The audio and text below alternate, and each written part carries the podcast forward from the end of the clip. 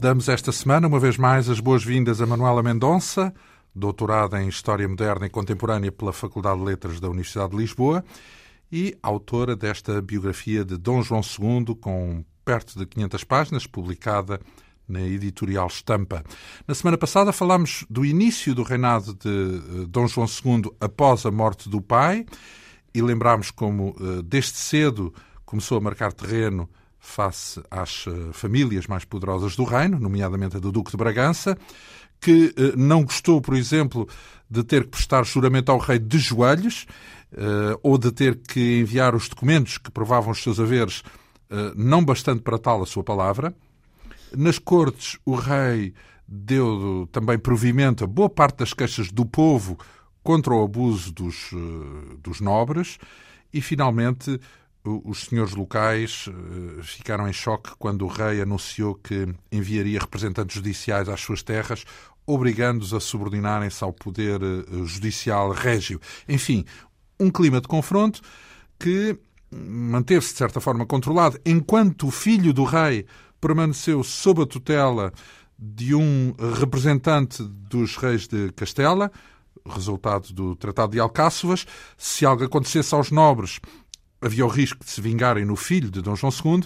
Ora, o rei, para se livrar desse condicionamento, enviou missões a Castela para alterar o Tratado de Alcáçovas, de modo a recuperar uh, legalmente a tutela do filho e assim que o menino uh, uh, estivesse a salvo, já a caminho de casa, podia justamente nessa altura desencadear, foi o que aconteceu, desencadear a ofensiva contra o Duque de Bragança, prendeu, acusou de traição, baseando-se numa carta que o Duque uh, terá enviado aos reis de Castela, confessando uh, a vontade de se ver livre do rei, e uh, o Duque acabou por ser condenado à morte e executado.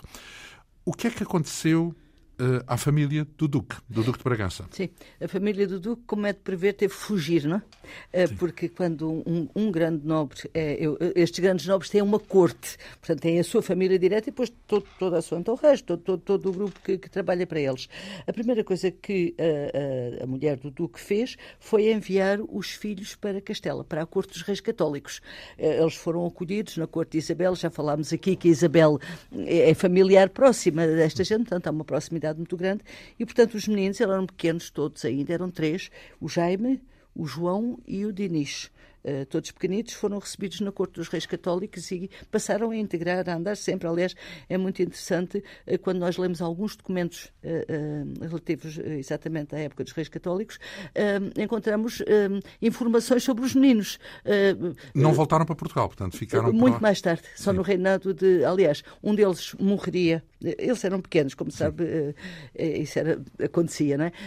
Portanto, o Diniz, creio que foi o Diniz que morreu uh, pequenino, pouco tempo depois, e os outros dois ficaram o mais velho, Dom Jaime, havia de ser o sucessor que recuperou a casa do pai já no, reinado de Dom Manuel. Manuel. E nessa altura, sim, ele voltou, ele voltou ao reino. Aqui, a mulher ficou, é muito curioso uh, este. É assim a justiça da Não corria risco, é isso? Não, não. A mulher ficou, foi autorizada a ficar. No entanto, os irmãos, portanto, eu referi-me agora aos meninos, não é? Aos três filhos. E ficou desapossada, não? De tudo o que tinham ou não? Uh, teoricamente, sim, não é? Portanto, porque um dos aspectos da condenação da sentença diz exatamente que todos os seus bens revertam para a coroa dos nossos reinos. Portanto, o grosso. Mas claro que ela era uma mulher ligada à rainha. Uhum. Era irmã da rainha, não é? Portanto, uh, uh, aquela outra mulher de que já temos falado muito, a sogra de, de Dom João II, a Dona Brites, portanto era a mãe dela, portanto acolheu-a. Por isso não se pode dizer propriamente, propriamente que tenha ficado na miséria. Ficou realmente sem aquelas coisas que lhe foram uh, tiradas uh, por morte. Mas eu ia dizer um aspecto também muito importante. Portanto, a mulher fica, os filhos têm que ir e os irmãos. Uh, Dom Dom Fernando, o, Duque. o Duque Justiçado, tinha dois irmãos que tinham, eram preponderantes também no reino. Aliás, três.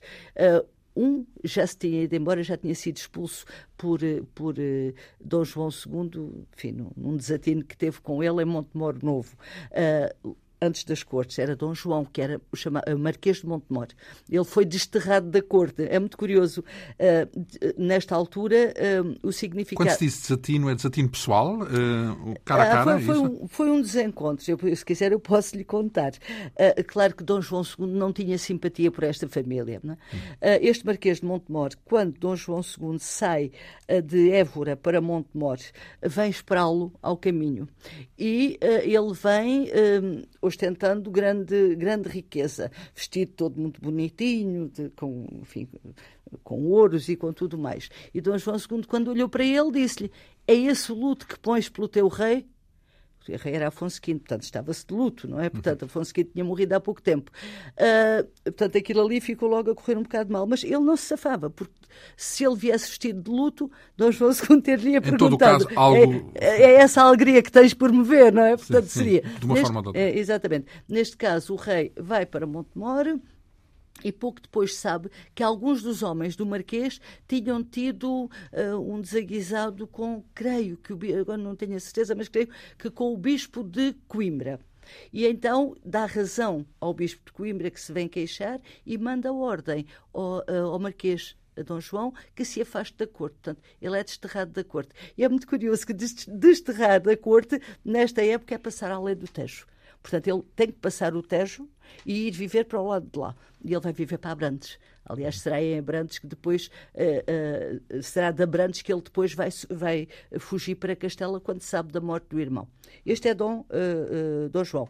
Temos depois o Conde Dom Afonso, que também imediatamente foge para Castela. E temos depois um homem que até então era um homem da grande confiança do rei, era o chanceler Mor, que é Dom Álvaro, que também vai ter que fugir para irmão Castela. Irmão do Duque de Bragança todos, todos irmãos do Duque de Bragança. portanto, eles vão todos fugir para Castela. Pergunta-me o que é que lhes acontece. Dom João uh, morreu pouco tempo depois uh, quando so, disse, deve ter tido um ataque de coração. Quando... Dom João, irmão do Duque de Bragança. Estamos a falar dos irmãos do Duque de Bragança. Portanto, Dom João, Marquês de Montemor, se quiser, morre pouco tempo depois de lhe ter chegado a informação de que o rei o tinha mandado. Porque, deixe-me mandar só aqui um bocadinho para trás.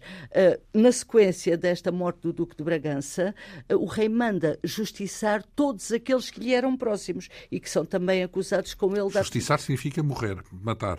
Uh, não necessariamente matar, julgar e tirar-lhes os bens, expulsá-los, enfim, uh, persegui-os até, até onde ele pôde, uh, e isso ainda se torna muito mais evidente depois da segunda conspiração, porque estamos a falar da primeira, não é? Sim. Mas relativamente a Dom João, ao Marquês de Montemor, deixe-me dizer-lhe uma coisa curiosa. Dom João II, depois da morte do Duque de Bragança, que é degolado na Praça Pública de Évora, faz uma coisa muito interessante ele vai percorrer o país, o reino, que também não era uma situação muito normal. Normalmente, como sabe, os reis, a corte era itinerante, não é? Mas normalmente movimentavam-se por circuitos mais ou menos definidos. No caso de Dom João II, ele movimenta-se entre Santarém, Évora, Viana e, portanto, são só pontualmente é que se deslocam outras zonas. Qual Viana já agora? Viana do Alentejo? Ou Viana? Na altura chamada Viana de Pardalvito. Ah, porque, uh, já, que é Viana do Alentejo, uhum. a Vidigueira, Alcácer, uhum. faz aquela zona, portanto, andava muito no Alentejo e no Ribatejo.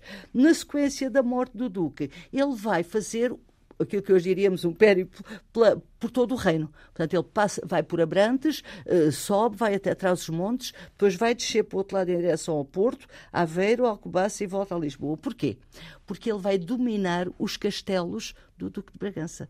Porque o Duque de Bragança tinha imenso poder, tinha imensos castelos, tinha homens seus. E, portanto, ele quer ter a certeza que num reino Toda a gente o reconhece a ele como rei, mesmo aqueles que até então tinham estado ao serviço do Duque de Bragança. E é o que Muito... acontece? É neutralizada a influência do Completamente, Duque... completamente. Há ainda ali uns que tentam, que tentam resistir, mas não têm sorte nenhuma. E, portanto, é completamente neutralizada, pelo menos de momento, porque mais tarde as coisas vão de ser diferentes.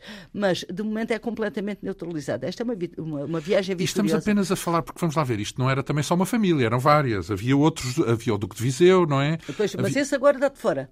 Agora só estamos, Neste a falar, é só o Duque só de Bragança. a falar do Duque de Bragança e da sua corte. Porque ele, é como homens... se ele servisse de exemplo, é isso? É para. É, claramente. Eu costumo dizer sempre, creio até que já disse aqui, que o Duque de Bragança não era o homem mais rico do reino, porque o mais rico era o de Viseu. Uh, no caso de Dom Diogo, mas era o homem de maior prestígio no reino. Ele tinha homens seus uh, por todo o reino. Ele tinha castelos sob a sua guarda uh, por todo o reino, e, portanto, muito na beira. E, portanto, era importante, que, traz os montes, com, com, em Bragança mesmo, não é? Portanto, era importante que o rei se mostrasse e se dissesse quem manda sou eu. eu. É assim que eu faço a leitura desta viagem excepcional que ele faz ao longo de todo, ao longo de todo o reino. Claramente, ele sobe pelas beiras, vai atrás dos montes, vai ao Minho, desce pelo Porto, vem a Alcobaça.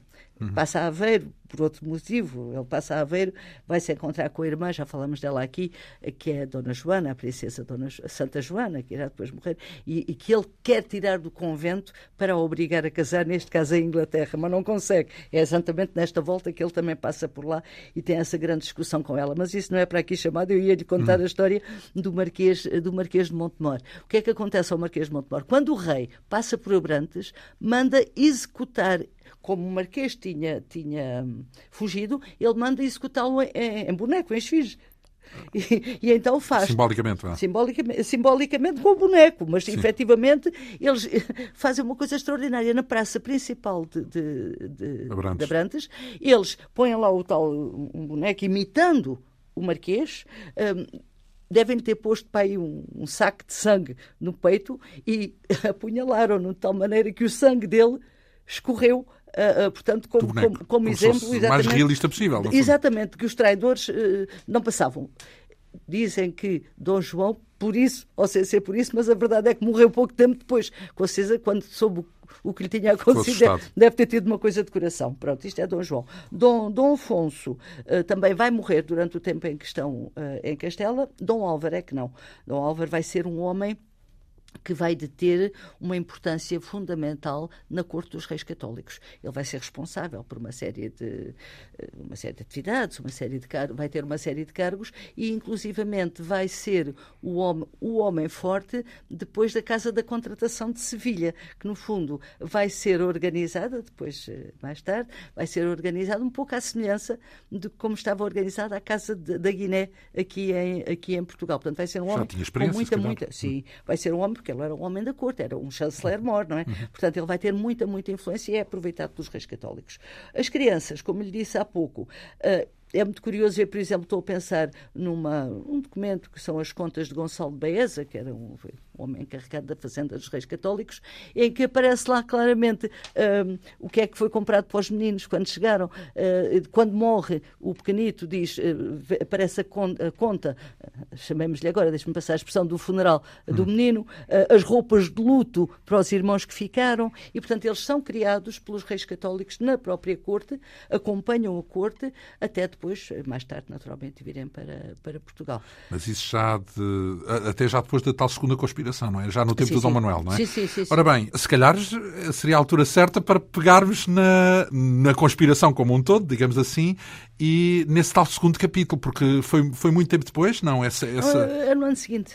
É, porque isto é assim, o rei precisava, antes de começar efetivamente a governar, digamos assim, ver-se livre dos potenciais inimigos, não é? E, portanto, hum, havia que acusar estas casas, que eram de facto aquelas que lhe ofereciam uh, a resistência. Depois da morte do Duque de Bragança, como lhe disse, portanto, há esta debandada das famílias, há mais ou menos uma acalmia no reino e surge-nos depois uma segunda conspiração. Se, eu posso emitir a minha opinião pessoal. A, a, a primeira, a primeira conspiração do Duque de Bragança, bom, apesar de nós já termos dito aqui que o modo como ela foi demonstrada nos deixa algumas dúvidas, provavelmente tem, teve eh, algum fundamento, porque havia muito descontentamento. A segunda conspiração, eu não tenho a certeza, eh, de facto, do, do, do fundamento que ela terá tido para lá da necessidade do rei de se ver livre também desta Casa de Viseu. Eu explico. Uh, Dom João vai depois, eh, no regresso daquela grande viagem, vai para Santarém. E então começamos a ter informação, aqui é o cronista que fala, não é? Começa, começamos a ter indicações de que ele sentia que estava a ser perseguido. Por exemplo, numa noite ouviu muito barulho, viu uma pessoa a fugir, abriu uma porta, eh, não viu ninguém. Bom. Uh, Paranoia. Quase. Um bocado isso, um bocado isso. É quase, quase, quase uma telenovela. Depois aparece, por exemplo, um, uma pessoa que lhe diz que quer falar com com ele, que se disfarça, que se disfarça de confessor e, e, lhe vai dizer, em segredo de confissão, que sabe que está a tramar uma segunda conspiração contra si. E, portanto, há assim vários apontamentos. Uh, o rei, uh, entretanto, desloca-se de Santarém para Setúbal, tendo sido avisado de que em Setúbal uh, o esperava à morte, porque havia alguém que o queria trair, ele muda o caminho, em vez de ir por terra, vai pelo rio. E, portanto, chega a Setúbal. E é em Setúbal que vai decorrer a, seg a segunda dita conspiração. Em que é que consistia? Consistia nesta afirmação. O Duque de Viseu, Uh, não se conformam, obviamente, com o desaparecimento do porque nós estamos com famílias muito, muito próximas, como já vimos aqui uma vez, não é? Uhum. Portanto, não se conformam efetivamente com a morte do Duque de, de, Bragança e, portanto, quer afastar este rei mau, este rei que, que, realmente destrói as grandes famílias. A ideia seria matar o rei e. Um... Mas isso sabe-se que foi assim ou foi. Os cronistas contam, nós, a informação que, toda, que temos. Não é há uma carta como havia no outro caso, caso. Neste caso, nem, nem, nem copiada, não há há, não, não, não, temos. Portanto, há simplesmente a informação do cronista. Portanto, a ideia seria uh, que o rei queria, portanto, que eles queriam matar o rei, inicialmente colocar o pequeno príncipe, que era Dom Afonso, filho de, de, de Dom João II, uh, como rei, mas depois afastá-lo também e fazer do próprio Duque de Viseu o rei okay. de Portugal, portanto, Duque de Viseu, Dom Diogo. Uh, Deixe-me só localizar aqui a família, parece-me que é importante. Este Dom Diogo é o irmão da rainha. Mais uma vez, o filho da tal Dona Brites, da Duquesa de Viseu. Ele não era inicialmente o, o, o sucessor no, no, título, mas morrendo o seu irmão mais velho, o título coube-lhe a ele. Era um rapaz novo, teria 20, 20 e poucos anos, portanto, certamente entusiasta uh, uh, e, e, a deixar-se um bocado levar também por aqueles que o rodeavam, penso eu. Portanto, o que resulta daqui é que o rei uh, não espera grande coisa, vai ter com ele ao local onde ele se encontrava e diz o cronista que o apunhalou diretamente. Perguntou o próprio rei? O próprio rei, exatamente. Pois há muitas dúvidas sobre isso, eh, porque fica a dúvida se terá sido o rei, se terá sido alguém que o rei levou com ele, mas a verdade é que uh, uh, ele foi apunhalado e, e morreu. Dom Diogo morreu consequência. É que o outro foi julgado, certo? O outro foi julgado, mas este não. Este foi morto diretamente. Aliás, podia, podia prender lembra... e julgar. Não, isto lembra aqui um bocadinho o modelo que Maquiavel depois vai, vai, vai seguir quando dá os conselhos no, no, no Príncipe, não é? É muito curioso. Como Maquiavel aparece depois, o livro, nunca aparece referência ao rei de Portugal, mas a verdade é que os conselhos que ele dá ao príncipe se fundamentam muito, ajustam-se completamente ao procedimento de, de, de, Dom João II. Mas pronto, o que é que No vai... sentido elogioso, no sentido elogioso, é se, se, considerarmos que o modo como ele manda ao príncipe que governe é correto. Sim, pronto, seja lá o que for. É elogioso da parte de assim, Maquiavel. Assim, ah, relativamente a Dom João, ele diz assim, por exemplo, estou a pensar em Maquiavel, uh, quando, tive, quando o príncipe tiver que fazer o mal, que o faça todo de uma vez. E é isto que Dom João II faz. Sim, Despacha arrumar tudo. Arruma sim. logo tudo depressa, que é para depois ficar sossegado. Uh, bom, mas diz outras coisas que também não são chamadas para aqui agora. Mas uh, voltava então. Aqui é curioso porque ah, não se dá a fuga da família do mesmo modo que se deu a fuga da família do Duque de Bragança. Porquê? Porque não havia mais irmãos, eram mulheres. E ele era solteiro. E, portanto, as, as, outras irmãs era a própria viúva do Duque de Bragança, Isabel, e era a rainha. Quem é que restava? Restava um irmão pequenito, uh, pequenito, um rapazito. Quem era? Chamava-se Manuel. Era o Dom Manuel. E vai ser o, nosso, o futuro Dom Manuel. Uh, então, o, deixou um vivo. O que é que Podemos foi, dizer. Foi o mal que ele fez. foi mal e, que e reverteu muito daquilo que ele. O que é que ele vai fazer? É? é muito curioso, porque ele chama a, seguir à morte de, de, de, depois de terem assassinado o Duque de Viseu, Dom Diogo, ele chama o Manuel que vivia com ele na corte ele tinha, tem, tem o debaixo do olho, o pequenito. E diz-lhe uma coisa mais ou menos no género: Bom, olha, o teu irmão de facto era um traidor, não tive outro remédio senão matá-lo. Uh, mas uh, tu és bom, estás comigo, a ti não te vai acontecer nada. E tu que idade tens? E, que eu idade não, tem Dom Manuel nessa altura? Era novo, eu não sei agora, mas talvez uns 10 anos. Eu não, não, era criança. Uma, uma criança. E, portanto, talvez nem tanto. Uh, e, portanto, aquilo que vai acontecer é que ele lhe diz: portanto, vais ficar aqui comigo na corte, continuas comigo, és bom rapaz e a ti nada te acontece. E mais, Enquanto que ao Duque de Bragança tinham sido confiscados todos os bens, à Casa de Viseu não vão ser confiscados. Porquê? Porque Dom João II vai dar a Dom Manuel tudo aquilo que agora ficava livre por morte do irmão. à exceção de pequeninas coisas que ele lhe troca, que são coisas que são de interesse para a coroa. Uh, uh, terras com determinada localização, portanto, alguns aspectos que ele, que ele, que ele vai deixar, mas o resto é, deixa qual é ficar a leitura dessa intenção de salvaguardar o pequeno Dom Manuel, ou futuro rei Dom Manuel, dessa senha de vingança, de perseguição, melhor dizendo? Eu penso que ele tem Dom Manuel com ele.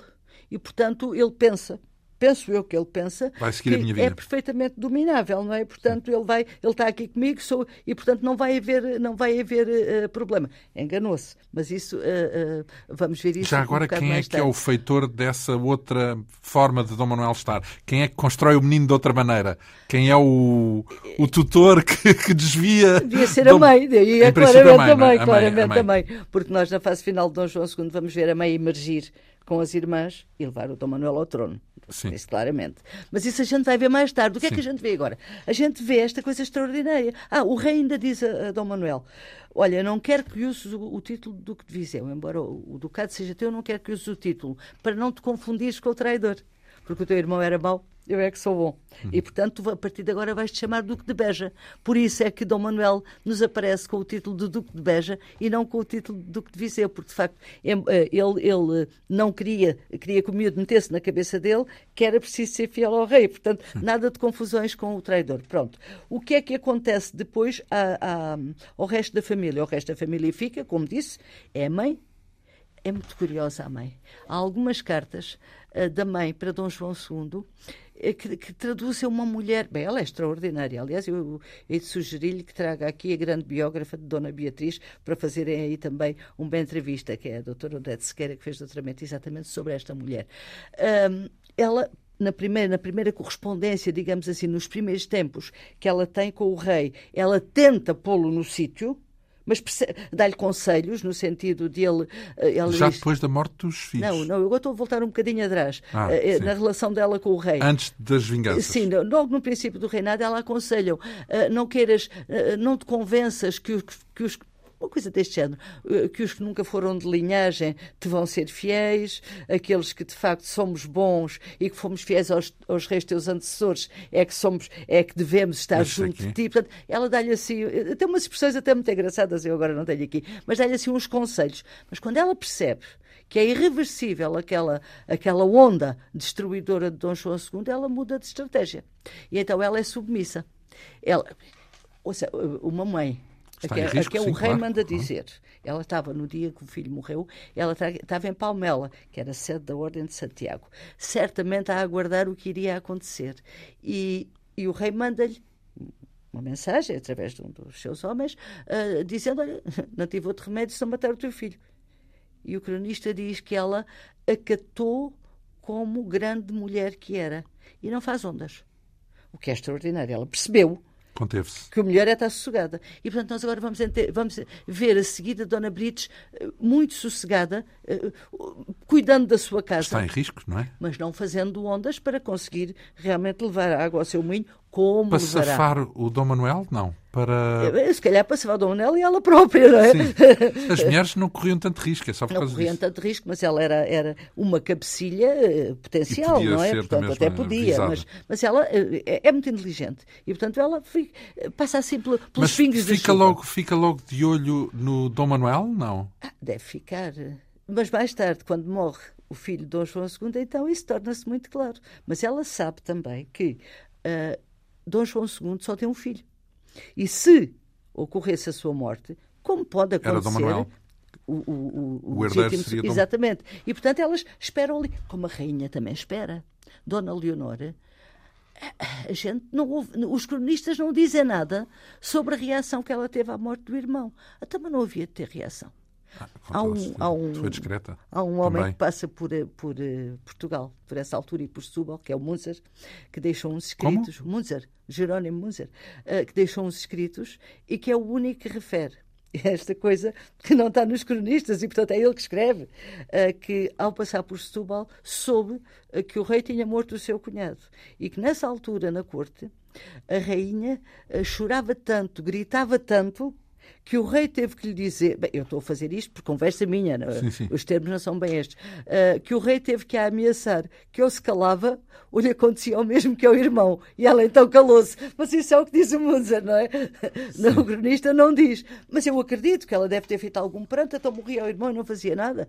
Mas a verdade é que esta atuação de Dom João II tinha sido uma atuação tão forte que, de facto, no momento, ao desaparecerem estas duas cabeças, que eram as principais do reino, eu já lhe disse aqui que os dois juntos. O Duque de Bragança e o Duque de Viseu. O Duque de Viseu, os dois juntos tinham, em termos de, de, de fazenda, ou se quiser passar um termo mais atual de fortuna, mais de, exatamente, mais de metade. E, eram, e tinham com eles as respectivas cortes, que eram, podiam funcionar como aquilo que hoje chamaríamos cortes alternativas. Portanto, eles eram tinham capacidade para recrutar tantos homens que podiam ser uma alternativa ao próprio rei. E, portanto, Dom João ou dava cabo deles ou corria o risco deles darem cabo de si, não é? E, portanto, ele tem esta ação determinada e também determinante para o futuro do seu reinado. As mulheres percebem.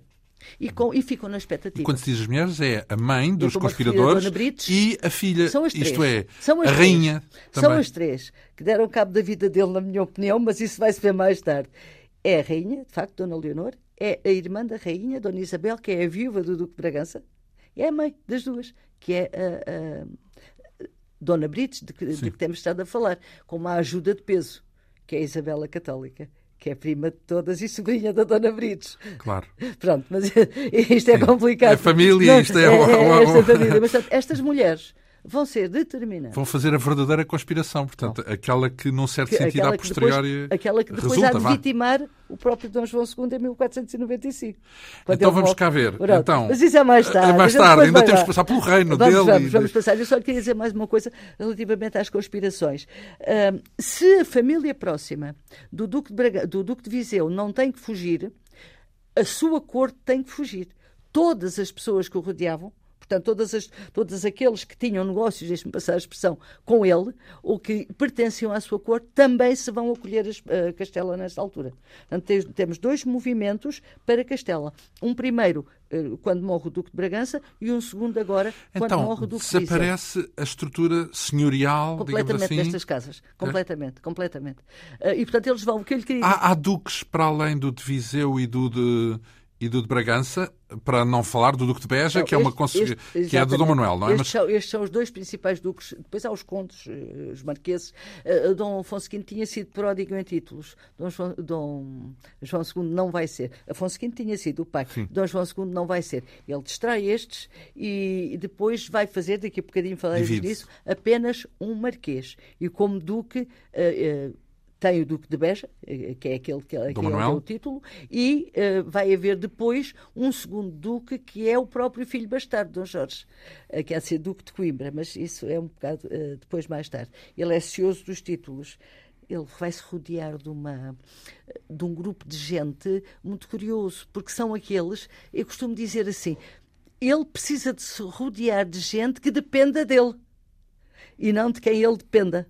E, portanto, ele destrói aqueles de quem ele depende e rodeia-se de outros, uh, que é gente, muitos letrados, São fiéis, portanto, muita gente sim, que depende dos serviços. Hum. Mas não é pródigo em dar títulos, que é para eles não se convencerem. Portanto, estão por ali, estão com ele, dá-lhes missões, mas títulos ele não é pródigo. Daqui a pouco uh, podemos apontar o único cerimonial de atribuição de um título. Ele só faz um título um marquês e um conde, nada mais. Ora bem, uh, deixe-me só, posso só acabar. Uh, eu, eu, ia dizer que nesse contexto decorrem as cortes de Santarém, porque as cortes também... de Santarém foram um pouco antes. Eu já lhe falo, deixe-me só acabar isto que é importante. Nesta, nesta, neste êxodo da, da corte de Viseu, muitos portugueses se vão uh, fixar na zona de Sevilha e Málaga ainda hoje, há pouco tempo tive na academia uma conferência sobre isso, ainda hoje há registros desses portugueses que se deslocaram para aí nessa altura. A Sevilha, provavelmente por causa da influência que Dom Álvaro, de que falámos há bocadinho, vai ter na Casa da Contratação. E, portanto, há muitos que vão para ali. Um daqueles que vai para ali é familiar de Cristóvão Colomb. Essa é uma das justificações que se dá para a ida de Cristóvão Colomb quando abandona Dom João II, quando foge de Portugal e também vai oferecer os seus préstimos a Castela. Eu tenho. Porque já lá tem família, no fundo. Eu tenho a convicção, uh, Colomb era um homem da Casa de Viseu. Eu tenho a convicção que Colomb fugiu Portugal, com medo de também vir a ser perseguido por Dom João II e não por aquilo que se diz agora. Portanto, e ele vai, de facto, para, para a zona de Sevilha, onde não, se acolhe. O que se diz agora era que ele simplesmente não teve provimento a proposta que ele fez ao rei porque era absurda sim, na, é aquilo, nos cálculos sim, científicos. Vá. Sim, isso é aquilo que, que efetivamente se disse e é provável, e, e sim, mas ele, ele vai para Castela depois disso. Portanto, depois da, da, Agora, se nós formos ver as datas, a ida dele Cast... para Castela ah, é 1485. O segundo duque morre em agosto de 1484. E, portanto, quando vão tantos, e ele também vai. E ele é, é família, no fundo, num certo sentido, é, não é? É estranho. Ele pertence à corte. Ele, ele estava ligado à Ordem de Santiago, que era da, corte, da, eh, da Casa de, de Viseu. Portanto, este, este aspecto... Só, só de diga... pensarmos no, na carambola de acontecimentos que isso pode ter influenciado a partir daí, já é, já é gigante. Era, era, era a América, conversa. se calhar, falava-se brasileiro, entre aspas, quem o português do Brasil. Sabe, ou uma coisa parecida ou com coisa... um português paralelo ao do Brasil, sim, atualmente. Sim. Uh, ora bem, então... Uh, falamos uh, das Cortes das Cortes de Arém, porque foi relevante aqui, pelo menos no seu livro, dedica Sabe porque é que as refiro aí? Eh, não, não pela importância que elas tenham tido em termos, enfim, eh, do que lá se vai decidir, mas da importância que tiveram para o rei. É curioso porque ele tinha acabado as cortes, as grandes cortes, as tais em que tinham surgido os, os tais 172 capítulos, em que ele vai responder, no fundo, as respostas dele às cortes de Évora Viana são um, o seu programa de governo sobre o seu programa de governo. Porque é que ele, logo a seguir, vai fazer outras cortes em Santarém? Ele, como, como se diria hoje, tinha um ponto da ordem de trabalhos. Era perguntar como é que ia arranjar os 50 milhões de reais brancos que precisava para cumprir o testamento de Afonso V. Sabe que os reis, quando morriam, o próprio Dom Manuel, que teve no auge da riqueza do Império Português, quando morreu deixou dívidas. E normalmente os reis, quando faziam o testamento, eram pródigos em dizer desse isto aquilo, desse aquilo ao outro, faça assim. E, e às vezes o rei sucessor não tinha como é o que aconteceu a Dom João II. E, portanto, ele reúne estas cortes para perguntar aos grandes e ao povo como pagar como pagar, como cumprir o testamento. E a ideia era, era ir tirar, era, é isso? A, ideia, a minha ideia, a ideia uh, penso que seria ver como porque estamos em 1482. Era mais uma pedra para o caixão dos duques. Era ver como é que estes grandes, que tinham. Se chegavam à frente sua... ou não. Exatamente, eles não se chegaram à frente e ele vai conseguir o empréstimo dos 50 milhões de reais brancos por parte dos povos, porque os grandes não se chegaram à frente, o que é muito curioso. O que é isso? Empréstimo por parte dos povos? Mas Era, como assim? Não, sabe como é nós agora não lhe chamamos empréstimo, mas de vez em quando aumentam o IVA, aumentam ah, as tabelas pronto, de IRS. Pronto, está, está a ver, não está? Impostos, no fundo. São, no fundo são. No fundo, Impostos ou taxas, caso, ou seja neste caso era mais simpático, era, o povo sabia quem estava aquilo, não é? Pronto, ao menos sabia para o que era. Se recebia ou não era uh, outra coisa. Então, a seguir temos, digamos, a ação do rei propriamente é, dita, é, como é. rei, porque ele resolve os problemas dos seus, uh, das suas ameaças, dos seus rivais, uh, porventura, e vem aí o rei, agora, uh, agora o, o tá, príncipe perfeito. Agora ele, pode, agora ele pode reinar, não é? Portanto, Sim. ele está rodeado de gente em quem ele confia. Portanto, a partir de que ano estamos a falar? 1485, final de 1485, porque o segundo duque morre em 84, portanto, a partir de 1485 inicia-se aquilo que eu chamo o período da, da afirmação em que, de facto, é pouco tempo, são seis anos, mas, de facto, nós encontramos toda uma atividade régia extraordinária em todos os campos. Então, comecemos por uma ponta. Então, começamos por uma ponta. Olha, eh, logo em 1485, ele faz uma coisa muito Porque curiosa. vamos cá ver, eu, e isto é importante salvaguardar, será isto que agora vai falar que deu a fama a Dom João II como eh, não, não, se trata da luta do poder e da forma como ele chegou ao poder, mas sim o que fez com o poder na mão, não é verdade? Exatamente. Portanto, aquilo que o tornou o estadista, é o, o... justo. É a ideia do o rei, rei justo. justo. É nesses anos que se seguem, não é? Exatamente. Nos seis anos que se seguem. Até o rei. No fundo, repare, os povos eh, que eram muitíssimo oprimidos por estes grandes que ele destruiu, já sentem que é justiça ele tê-los destruído. Está a ver? É um início aqui, já. É, é, o rei justo que depois vai procurar também ser justo com os povos. Então vamos cá ver e em vai, detalhe. E vai procurar ser justo com os povos eh, por muita, eh, por uma série de, de é que eu ia dizer? Medidas. De, de, de, medidas que vai tomar, não tanto no sentido de dizer, ai, agora deixa de fazer assim, faz desta maneira, mas pelas orientações que ele dá.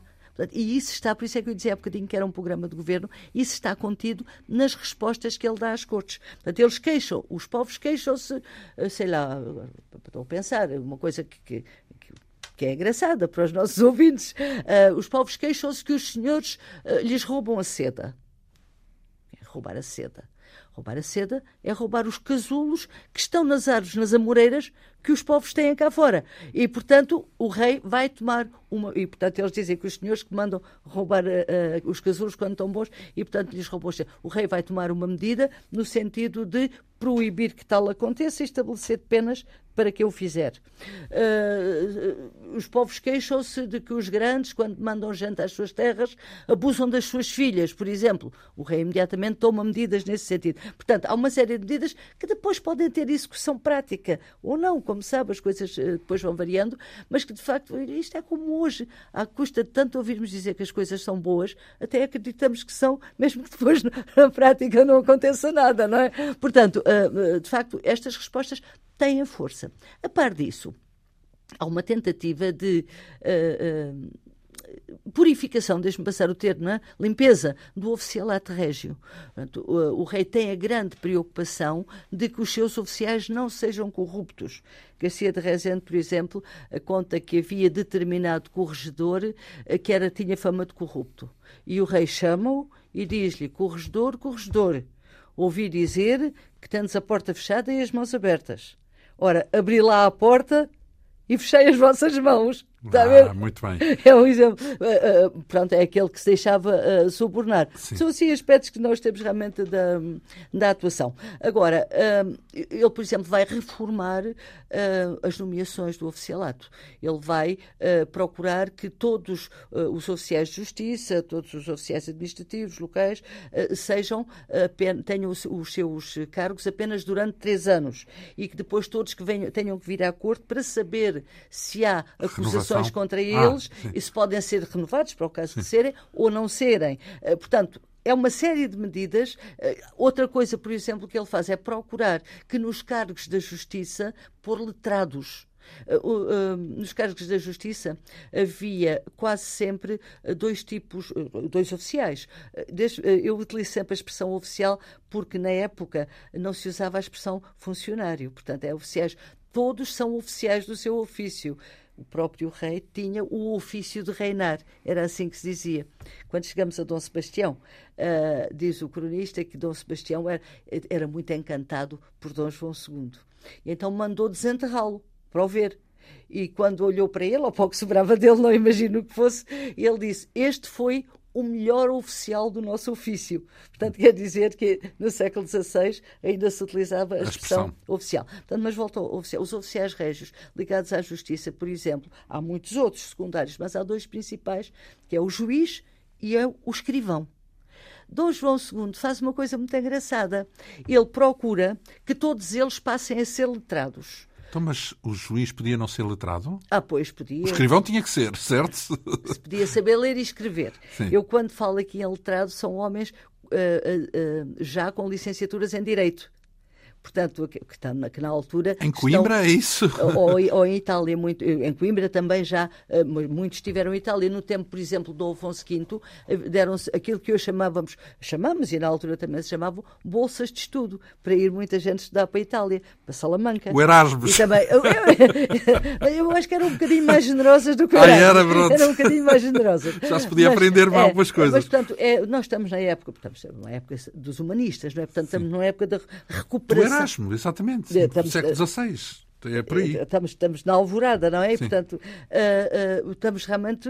O nosso rei Dom João II, ele, ele próprio tem uma preocupação muito grande de deixar essa marca no reino. Ele, por exemplo, chama humanistas italianos, ele chama o Catal de Paris e o Ciclo para educar os filhos, ele chama ou contacta o Nicolau Poliziano para escrever uma história de Portugal em latim, portanto ele tem muito essa, essa, essa preocupação. Mas vamos deixar isso, que são os aspectos culturais que não são agora para aqui chamados também, vamos aos oficiais da justiça. Portanto, ele procura que seja gente formada.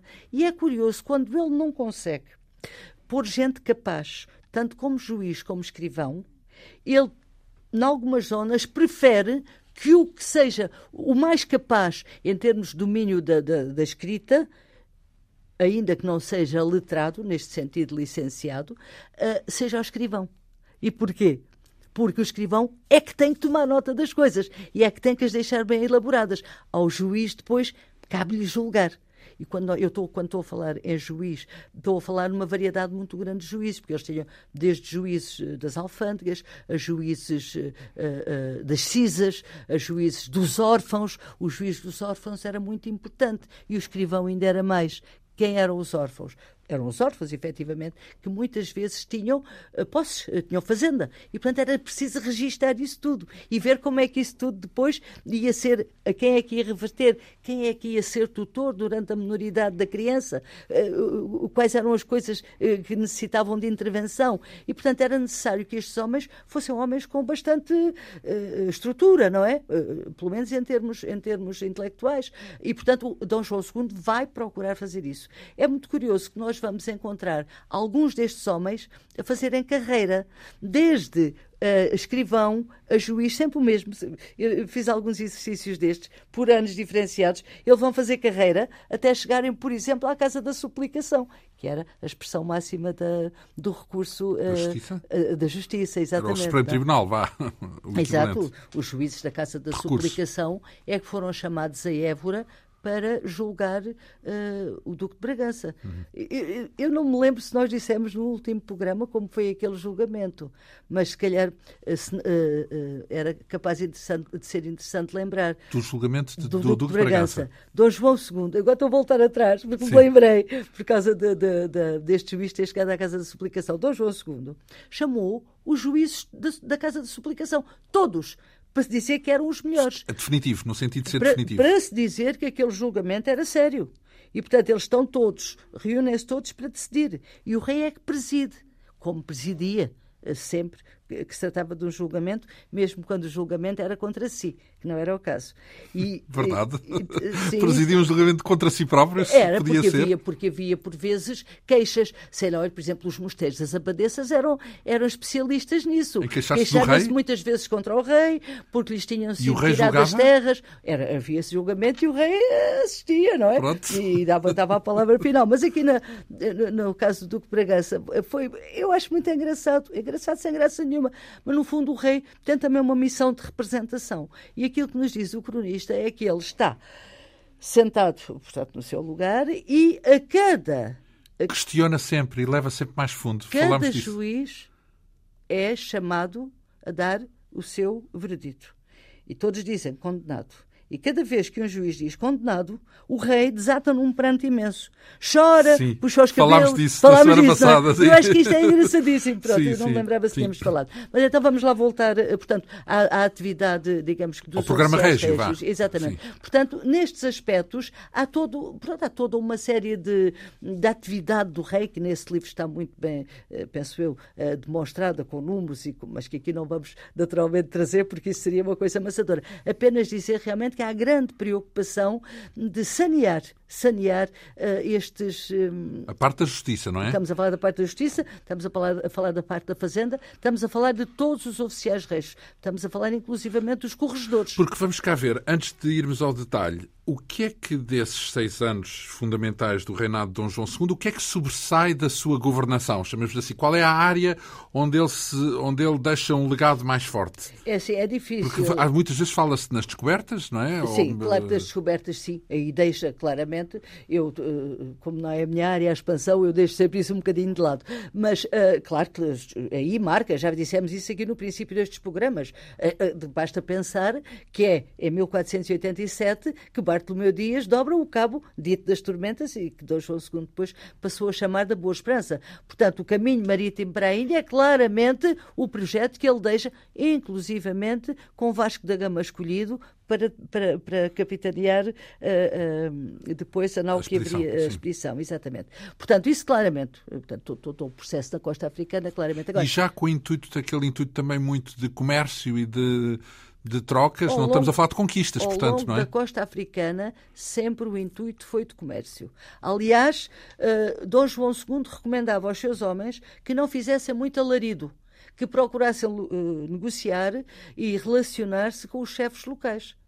Eu há bocadinho. Não há escravos ainda nessa altura, ou há? Ah, ah os escravos já vinham, eram. eram, eram Do Norte desde, África. Desde, desde, o infante Dom Henrique, uh, que os homens que vão Pela... Começam pela costa africana, começam a ser escravos, sim. O primeiro mercado de escravos acontece em Lagos, em tempo de Dom, de, Dom, uh, do Infante Dom Henrique. Portanto, claramente, claramente que há. Agora, neste comércio uh, de Dom João II, não há. Não, eu, como lhe digo, esta não é a minha área, portanto, eu não gosto de entrar muito por aí. Mas neste comércio, nesta informação que nós temos sobre, com Dom João II, o, o não, não, é, não é de escravos que se, que se fala, é de facto do comércio com os, não, ainda, ainda não, não, ainda não. É o ouro da Guiné, o ouro da Guiné, sem dúvida nenhuma. Eh, depois as trocas eh, comerciais com, com, com, com os chefes eh, que se, vão, que se vão encontrando, sobretudo as relações com ele, com, que se vão estabelecendo com Porque eles. ele vai, vai, vai construindo feitorias fortes, não é? Não, ele vai, no fundo, ele vai dominando Também. toda a costa africana para ser pacífica. O que é que eles queriam, no fundo? Eles queriam chegar ao, ao, fundo uh, da África. O Portanto, uh, não, não para lá do bujador. Eles, eles, queriam saber se havia passagem do Oceano Atlântico então, para o Oceano Índico. Já estamos a falar do, do, do Vasta Gama, no fundo, não é? Ele vai depois, mas, já, mas Vasta Gama vai, depois de Bartolomeu Dias, ter dobrado Uh, exatamente. Portanto, depois disso, isso acontece com, em, em, tempos de Dom João II, não é? Em 1487. Portanto, uh, o que ele quer, de facto, é sistematicamente estabelecer caminhos e alianças na costa africana, porque, veja, eu há bocadinho ia-lhe dizer, o que é que se passou em 1485? Uma coisa muito importante. Num conselho que ele reúne em Beja, ele toma com os seus conselheiros, que já não eram os velhos conselheiros do seu pai, mas era a gente de quem ele se rodeava, ele toma algumas disposições. Uma das coisas que ele faz é assumir o título de Senhor da Guiné. De ser Senhor da Guiné. Com o intuito de? É, olha, de, ter aquele, de lhe ser reconhecido localmente aquele senhorio. Portanto, porque senhor, uh, uh, o senhorio é uma instituição ainda anterior ao feudalismo. Portanto, o senhorio apresenta, o senhor apresenta-se como não o dono, mas o dominador de toda uma zona, a quem toda a gente uh, presta, portanto, de alguma maneira. E, portanto, quando ele se afirma senhor da Guiné, ele está-se a afirmar, no fim de contas, eu não posso dizer o dono, mas aquele que é superintende, domina em todo aquele território. E é muito curioso que os príncipes, porque a gente às vezes fala deste avanço pela costa africana e esquecemos-nos que os nossos navegadores, eh, no fundo, vão ter muito contacto também com as organizações locais, com os príncipes locais. Acontece várias vezes eles virem pedir ajuda ao rei de Portugal, que é seu senhor. Ou acontece várias vezes, uh, várias vezes mesmo, eles mandarem os seus filhos, estou a falar dos reis locais, mandarem os seus filhos à corte de Dom João que reconhecem como senhor. Africanos, portanto. Africanos. Eu estou a pensar num. Isto hoje está um bocado misturado, mas esta Sim. fase dos seis anos uh, tem muita coisa e a gente às vezes tem que andar um bocadinho de trás para a frente. Uh, estou a pensar num que veio chamado Bemoim. Bemoim uh, vem à, à corte de Dom João II da Guiné. para ser batizado. Uhum. Para ser batizado, uh, recebe, porque no fundo eles não, eles não eram cristãos, não é? E, portanto, uh, uh, no fundo, a mensagem que os portugueses levam é sempre a mensagem de quem quer avançar, de quem quer fazer comércio, mas levam também consigo os missionários, é a ideia de espalhar a fé. E, portanto, ele traz, o Bemoim vem à corte e está na corte a aprender as principais verdades da doutrina católica. E depois, Dom João II vai fazer um cerimonial imenso, mas imenso, porque ele fazia este cerimonial. Já quando ele chega, ele recebe-o com o cerimonial. Porque deixe-me fazer aqui um outro parênteses. O cerimonial régio é uma coisa que vai estar muito uh, depois presente na corte de Dom Manuel, em Dom João III e daí para a frente. Para Mas ele testemunhar quando, fosse para, quando for voltasse a casa, é isso? Sim, Dom, porque é o senhor. Eu afirmo-me se eu for o senhor. Olha, o professor Borges de Macedo uh, costumava-me dizer assim, em termos de etiqueta, uh, nunca se esqueça, a senhora Manuela, que era assim que ele nos tratava, nunca se esqueça que não é a senhora que tem que estender a mão, é quem está consigo. E porquê? Porque a senhora só lhe dá se quiser, porque a senhora é a senhora. Olha, uh, isto é um bocadinho a mesma coisa. É o reconhecimento de quem recebe como grande senhor, aquele que vem ao seu encontro. Eu recebo porque eu quero, porque eu sou o seu senhor, ainda que ele tenha vindo, porque é mandado pelo pai, que já reconhece o meu senhorio. E então, esses cerimoniais. Enfim, o lado simbólico. É muito importante, os cerimoniais são muito importantes. Então, ele chega, deixe-me só dizer isto, uh, vai depois uh, aprender, etc. Vai ser batizado num enorme cerimonial também em Beja. Uh, e vai. Quem é que vai ser padrinho? É o rei, que lhe dá a sua camisa. e vai-lhe trocar o nome. Este príncipe que vinha com o nome de Bumuim vai voltar à sua terra com o nome de João é uma homenagem ao rei de Portugal. Portanto, é muito curioso esta, esta relação uh, uh, que se estabelecia. O pobre depois morreu porque o capitão da, da, da, da nau que morreu a caminho Caravela, de casa, é isso? Mataram-no, foi morto pelo, pelo Pedro Vaz da Cunha, chamado Bisaguto, que era o capitão eh, da caravela que o levava, e que diz que ele se revoltou. Isso é, é uma parte de, daquilo que nós costumamos chamar de história ignorada. Nunca se chegou a perceber porque é que ele o assassinou, mas, mas a verdade, não está escrito em parte nenhuma, tanta, mas a verdade é que ele, cerimónia tanta coisa, para... tanta coisa e acabou tanta morto. Coisa. Bem, mas então, isto agora, estávamos aqui já nos Não, estávamos, estávamos no fundo a, a, perceber quais são os condimentos que fizeram deste reinado um reinado especial. Porque já percebemos que na área da justiça foi fundamental, porque uh, tornou-a mais eficiente, menos corrupta, mais letrada, mais... Uh, Não, nesse... Na área do, ofici do oficialato régio, tanto no, na justiça foi como nos outros evidente. aspectos, há efetivamente uma, uma, uma um saneamento, uma diferença. Uma outra relação que o rei também estabeleceu muito boa foi com os municípios. Como sabe, os municípios são, coisa são, antiga. Eh, são coisa antiga, exatamente. É, é, muito curioso. Há quem. Eu cheguei a uma Porque conclusão. havia o quê? Alcaides? Não havia presidentes de Câmara, certo? Havia, havia, havia a Câmara e o alcaide. São duas realidades diferentes. Porque a Câmara é o município, portanto, que, que tem os seus juízes, os seus, os seus vereadores, cada um com o seu pelouro. Nós hoje, nós... Havia nessa altura variações? Ah, sim, havia os vereadores com o pelouro. Sim, sim, havia.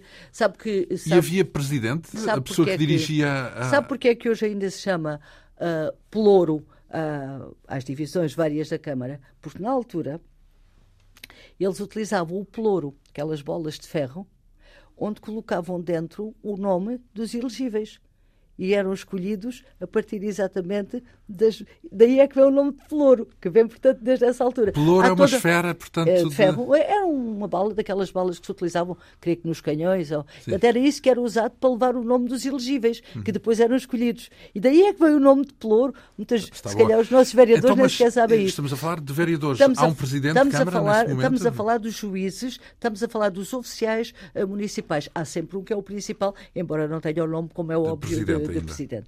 Agora, uh, o, que é, o que é que uh, se disse durante... E são designados pelo rei, certo? Pois, era, era aí que eu queria chegar. Durante muito tempo se diz que ah, Dom João II deu muita autonomia aos municípios. Deu, de facto, mas não tanta quanto parece, porque uh, entre as várias, entre as várias uh, orientações, passaram a ir orientações no sentido uh, de se fazerem as eleições de tanto em tanto tempo, quem é que podia ser eleito, quem é que não podia ser eleito. Mas o rei pedia sempre que as tábuas dos elegíveis lhes fossem mandadas antes das eleições. E, portanto, para escolher alguns ou para ou eliminar para alguns? Este não. este não. Claro, claro. Passar e, portanto, pelo crivo dele. E, e, portanto, sem dúvida nenhuma que há autonomia, eles escolhem localmente, escolhem os nomes, mas primeiro têm que mandar ao rei.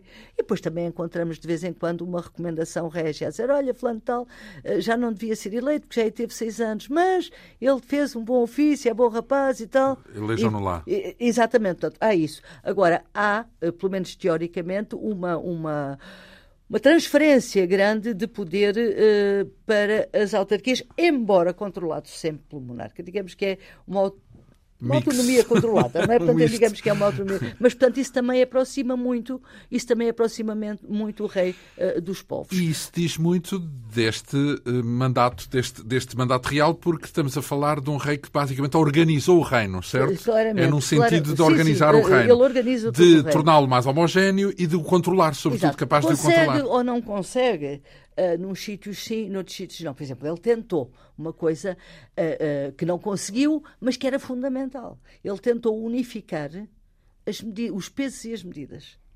Esta história dos pesos. Unificar à escala nacional, é isso? Sim. Não era unificado? Não, não. Por exemplo, eu chego ali a, a, a Santarém, por exemplo, por exemplo, e a medida de comprimento que se usava era a vara, que tinha determinado tamanho. determinado tamanho. Mas se chegasse, por exemplo, a Castelo Branco, o tamanho já era outro. Isso é que muitas vezes a gente lê nos documentos uh, tantos metros, uh, uh, tanto comprimento medido pela vara de Santarém porque eu depois, quando for fazer a conversão, já tenho que saber qual era a medida daquela qual vara, que pode não ser igual sim. à outra. Uhum. Portanto, ele tenta, por exemplo, fazer isso. Unificar e não peso. E... Não, não consegue, porque sabe que há muitas resistências locais, não é? O mais que ele conseguiu foi unificá-las por distrito, por província. Na altura não se falava. Já não é mau. Já não é mau, já não é mau. E, portanto, são aspectos que tendem a sanear a economia. Não, e sobretudo são estruturais, ou sim, seja, uh, sim. tem a ver com a organização e com o funcionamento. Todos os reis não... se preocupam, preocupam, com isto. Por exemplo, estou a pensar naquele velho Carlos Magno, do que falamos uh, pouco, mas que é um homem muito curioso, uh, que uma das medidas que ele, que ele tenta é unificar moeda e unificar pesos e medidas. Moeda ele ainda conseguiu, embora de uma maneira um bocado complicada. Pesos e medidas também nunca conseguiu, apesar do seu grande poder então, no ainda, ainda, bem, ainda hoje existe à escala global o problema dessa. Isso nunca passa.